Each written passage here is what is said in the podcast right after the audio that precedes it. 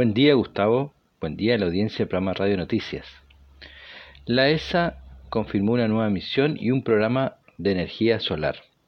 Se amplía la constelación Copernicus con la misión Crystal y además la Agencia Espacial Europea lanzó una convocatoria de ideas para el desarrollo de satélites capaces de recolectar energía solar en órbita y enviar a la Tierra.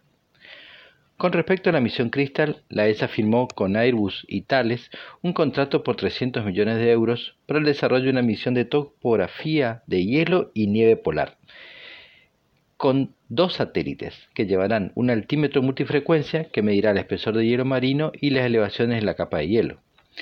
Estos datos eh, servirán para el monitoreo de las operaciones marítimas en océanos, pero también se aplicarán en aguas costeras e interiores y la observación de la topografía oceánica.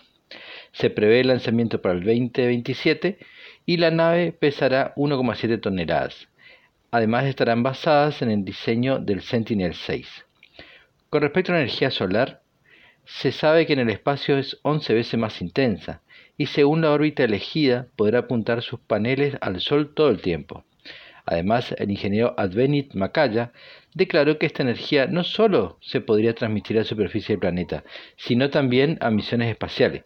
Por ejemplo, impulsar rovers en la Luna o Marte, como así también proveer energía a bases en los cuerpos mencionados.